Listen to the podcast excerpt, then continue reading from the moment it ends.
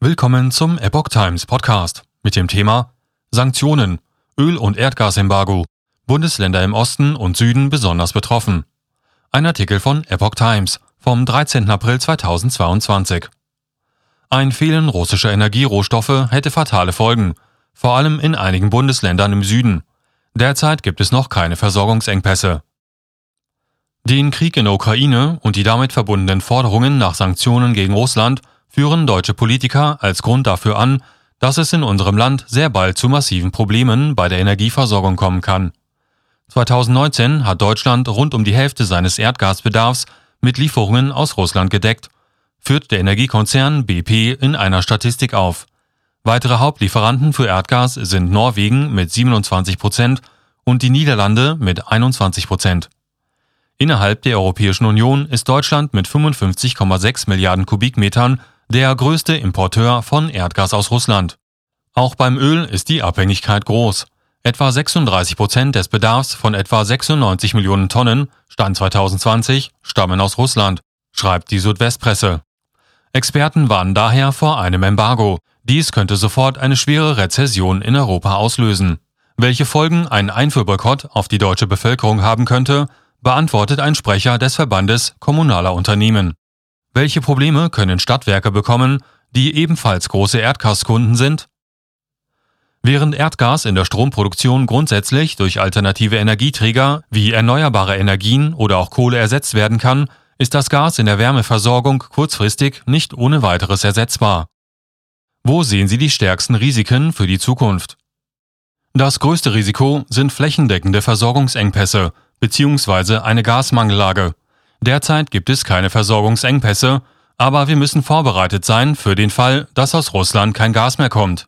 Genau deshalb und auch berechtigterweise hat Bundesminister Habeck gemäß dem Notfallplan Gas die sogenannte Frühwarnstufe ausgerufen, in dem die Lage engmaschig gemonitort wird. Jetzt gilt es, Vorbereitungen für den kommenden Winter zu treffen. Wer trägt das Risiko, wenn die Gaslieferungen aus Russland ausbleiben? Fällt das unter Force majeure, also höhere Gewalt? Force majeure, also höhere Gewalt, ist nach allgemeiner Auffassung ein von außen kommendes, unvorhersehbares und unbeherrschbares außergewöhnliches Ereignis, das auch durch äußerste Sorgfalt nicht verhütet bzw. abgewendet werden kann. Zum Beispiel Ereignisse wie Naturkatastrophen, Epidemien, Kriege und politische Unruhen. Ein Ausbleiben der Gaslieferungen aus Russland wird daher nicht ohne weiteres als unmittelbarer Fall höherer Gewalt, nämlich des Krieges in der Ukraine, sondern eher als unmittelbare Folge der deswegen unter anderem von der EU und Russland gegenseitig verhängten Wirtschaftssanktionen einzuordnen sein. Ob und wenn ja, unter welchen Voraussetzungen und von wem dieses Lieferausfallrisiko getragen wird, ergibt sich aus den jeweiligen abgeschlossenen Gaslieferverträgen. In diese hat der VKU allerdings keinen Einblick.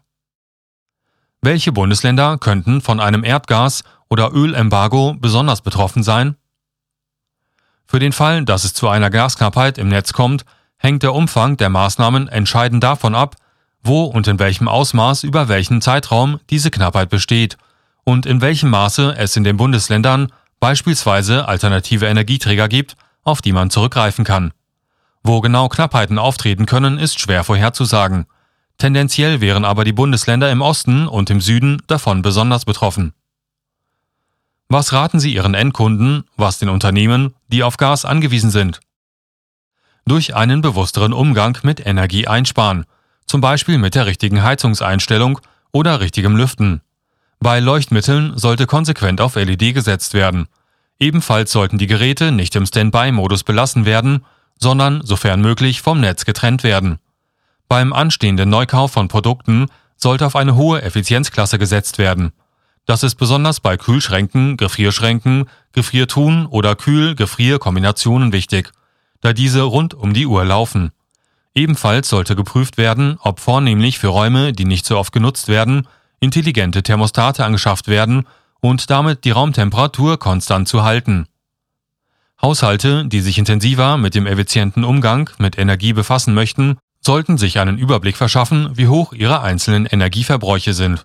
Nur dann können Sie auch geeignete Maßnahmen identifizieren, um Ihren Energieverbrauch dauerhaft zu reduzieren. Viele kommunale Energieversorger unterstützen hier gern mit eigenen Beratungsangeboten. Unternehmern haben marktbedingt bereits zeitweise ihre Produktion bzw. Produktionszeiten angepasst. Davon abgesehen sollten Unternehmen Kontakt zu ihrem zuständigen Netzbetreiber aufnehmen und vice versa, um Informationen unter anderem über den Verwendungszweck des Gases, Flexibilitätspotenziale im Gasbezug und Möglichkeiten eines Brennstoffwechsels vorsorglich zu erfragen oder zu erfahren